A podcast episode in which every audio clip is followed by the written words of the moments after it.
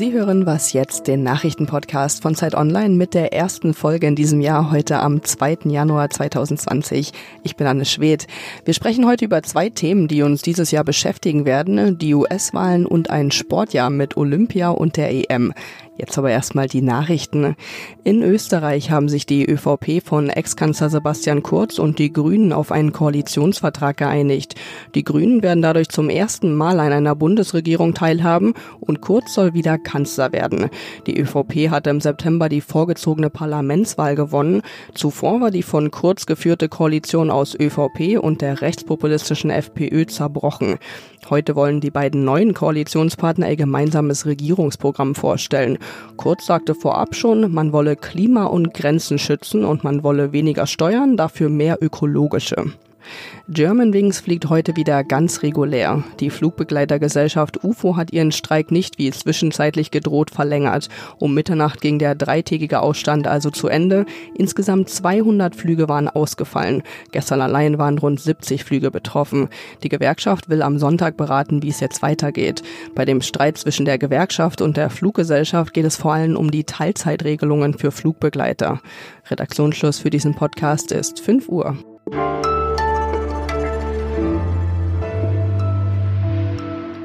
Hallo und herzlich willkommen bei Was jetzt? Ich bin Munja Mayborg. Schön, dass Sie heute zuhören in der ersten Folge des neuen Jahres. 2020 hat begonnen und wir wollen das zum Anlass nehmen und heute und morgen mal so ein bisschen schauen auf das, was uns dieses Jahr erwartet. In den USA wird dieses Jahr ein neuer Präsident oder eine neue Präsidentin gewählt. Für die Republikaner geht natürlich der amtierende Präsident Donald Trump ins Rennen. Außerdem gibt's noch zwei eher unbekannte Kandidaten, die aber als chancenlos gelten. Bei den Demokraten sieht es anders aus. Da sind im Moment noch zahlreiche Kandidatinnen und Kandidaten im Rennen. Die bekanntesten sind Elizabeth Warren, Bernie Sanders und Joe Biden. Über all das spreche ich jetzt mit Rike Havertz. Sie ist Chefin vom Dienst bei Zeit Online und USA-Kennerin. Grüß dich, Rike. Hallo. Guten Morgen.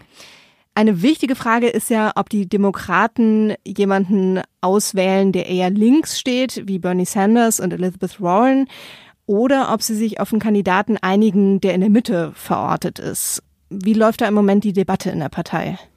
Das ist natürlich genau die Frage, die die Partei debattiert und über die die Partei gespalten ist. Es gibt, wie du gesagt hast, mit Warren und Sanders Kandidaten, die für amerikanische Verhältnisse deutlich links im politischen Spektrum stehen. Dann gibt es aber mit Joe Biden oder auch einem jungen, aufstrebenden Pete Buttigieg sehr, äh, sehr gute Alternativkandidaten zu diesen sehr linken Kandidaten. Jetzt ist auch noch Michael Bloomberg ins Rennen gegangen. Der könnte natürlich noch mal alles verändern. Und es gibt natürlich Leute wie Ocasio-Cortez im Kongress, Kongress, eine junge, sehr linke Kongressabgeordnete, die gefeiert wird, äh, die sehr beliebt ist, die sagt, diese Partei muss jetzt nach links rücken. Vor vier Jahren haben wir mit einer Kandidatin, die Establishment war, gegen Trump verloren. Wir brauchen jetzt einen linken Ruck in dieser Partei. Aber es gibt auch mahnende Worte, wie zum Beispiel von Ex-Präsident äh, Barack Obama, der sich jetzt äh, kürzlich zweimal geäußert hat und sagte, es ist gefährlich, wenn die Partei zu sehr nach links rutscht. Insofern es wird sehr spannend sein, für welche Richtung sich die Partei da entscheidet. Aber die Idee ist, also von denen, die sagen, lass uns einen Kandidaten aus der Mitte nehmen, dass derjenige auch potenzielle Trump-Wähler oder Wechselwähler überzeugen kann?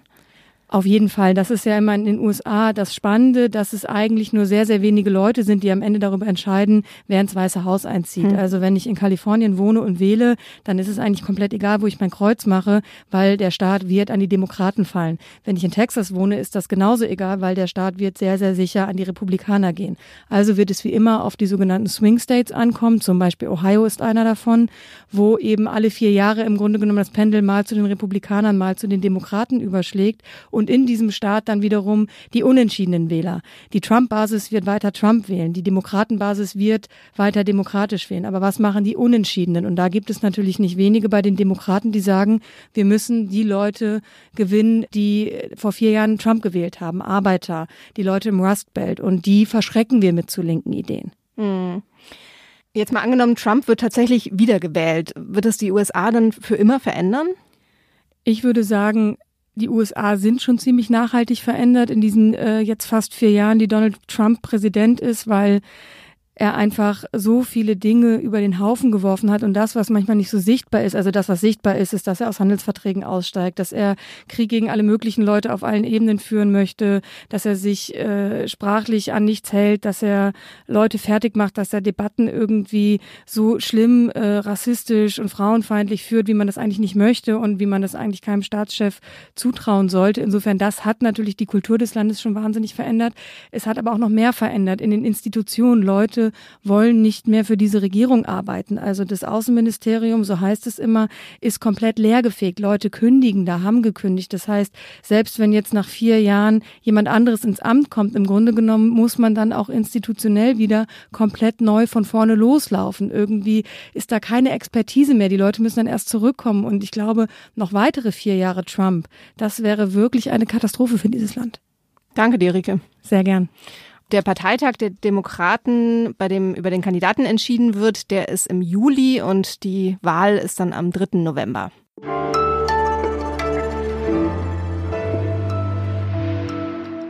Und sonst so? Was haben diese drei Musikstücke gemeinsam?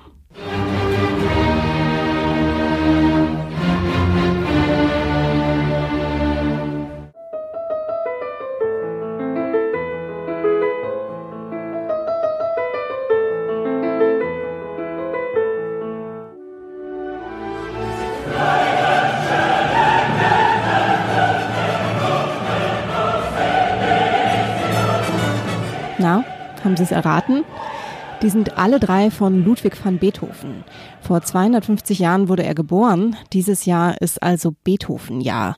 In seiner Geburtsstadt Bonn und in vielen anderen Städten gibt's deshalb jede Menge Konzerte. Wenn das Rätsel für Sie zu einfach war, keine Sorge, da sind auch weniger bekannte Werke dabei.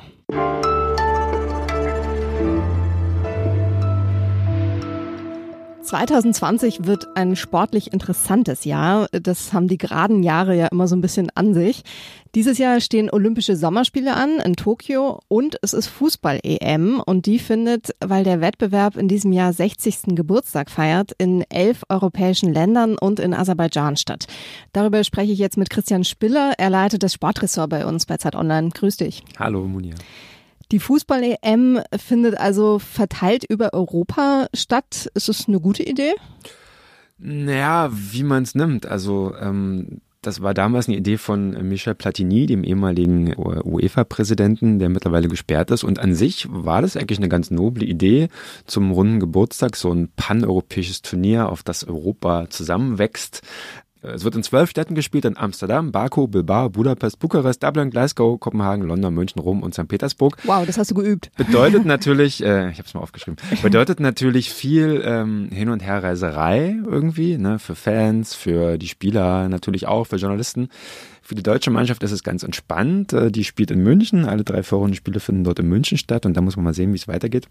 Ähm, aber zum Beispiel Fans aus Wales oder der Schweiz, die müssen zum Beispiel zwischen Baku und Rom pendeln, die der Ukraine zwischen Bukarest und Amsterdam.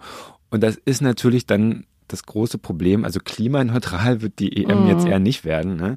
Ich meine, damals 2012, als das entschieden wurde, war das Thema jetzt noch nicht so groß auf der Agenda, aber ich würde mal behaupten, heute würde man sowas nicht mehr machen. Ja. Du hast die Deutschen gerade angesprochen. Ich habe seit der letzten WM jetzt nicht mehr so viel gehört. Ähm, wie steht's denn gerade um das Team? Ja, geht so, sage ich mal. Ähm, also äh, die haben sich relativ souverän für die EM qualifiziert als Gruppenerster, haben aber da in der Gruppe auch gegen Holland verloren, was ziemlich schlimm aussah, das Spiel. Also die Mannschaft verjüngt sich gerade, also die Weltmeister sind äh, aussortiert, also Thomas Müller, Boateng, Mats Hummels, die sind nicht mehr dabei. Und ich glaube aber, das Team braucht noch eine Weile, um sich zu finden. Also es hat Qualität, aber es dauert noch ein bisschen, glaube ich. Und es fehlt auf einigen Positionen dann wirklich auch die Klasse, also zumindest die Weltklasse, die es braucht, um dann so, wenn man jetzt den Titel holen würde wollen, so. Ich sag mal, die kommen da schon durch, aber so viel mehr als das Viertelfinale würde mich dann doch überraschen.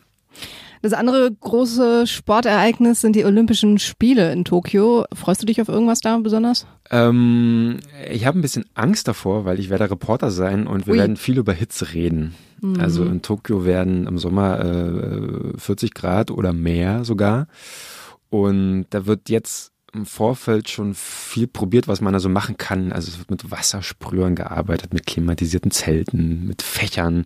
Neulich wurde sogar eine Schneekanone getestet, mit der man, mit der man mhm. äh, die Zuschauer praktisch berieseln wollte. Es hat nicht ganz so gut geklappt.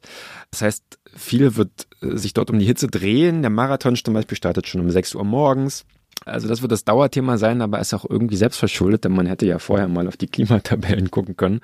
1964 waren schon mal Olympische Spiele in Tokio und die haben im äh, Oktober stattgefunden, eben mhm. aus diesem Grund. So hat man dieses Jahr aber Seitdem ist es nicht kühler geworden. Genau. Zuletzt war ja Doping wieder in aller Munde, ähm, auch durch die russischen Sportler, die da gesperrt worden sind. Kann man sich denn oder warum kann man sich denn trotzdem noch auf sportliche Großereignisse freuen? Ja, naja, weil wir ja auch Menschen sind, die sich auch mal auf irgendwas freuen sollten. Also natürlich ist es wichtig, diese Probleme des Sports immer wieder zu thematisieren. Doping, ähm, die ungeheuren Kosten auch für die Olympischen Spiele, die, die, die Milliardenkosten, äh, Korruption, Geschachere. Aber natürlich hat Sport auch immer noch so eine Faszination. Also ich finde, dem Besten der Besten dabei zuzusehen, wie sie was können, was wir halt weniger gut können, das finde ich oft immer noch sehr ästhetisch und einfach schön. Also zum Beispiel Malaika Mehambo, die Weitspringerin, die ist Deutschlands Sportlerin des Jahres geworden, Weltmeisterin äh, 2019. Wenn man die mal Weitspringen sieht, das ist irgendwie einfach schön, finde ich. Und wenn dann die kleinen Jungs und Mädchen das halt sehen und dann rausgehen und selber Weitsprung üben und halt nicht vor der Playstation sitzen, dann hat das dann alles irgendwie doch einen Sinn, finde ich, am Ende. Ja, schöne Worte zum Abschluss. Danke dir, Christian. Bitte, bitte. Das war's für heute schon bei Was Jetzt. Schreiben Sie uns gern an wasjetzt.zeit.de, wenn Sie Fragen, Kritik, Anregungen haben. Auch im neuen Jahr gilt, dass wir alles lesen und alles beantworten. Ich bin Munja Maybock und sage für heute Tschüss.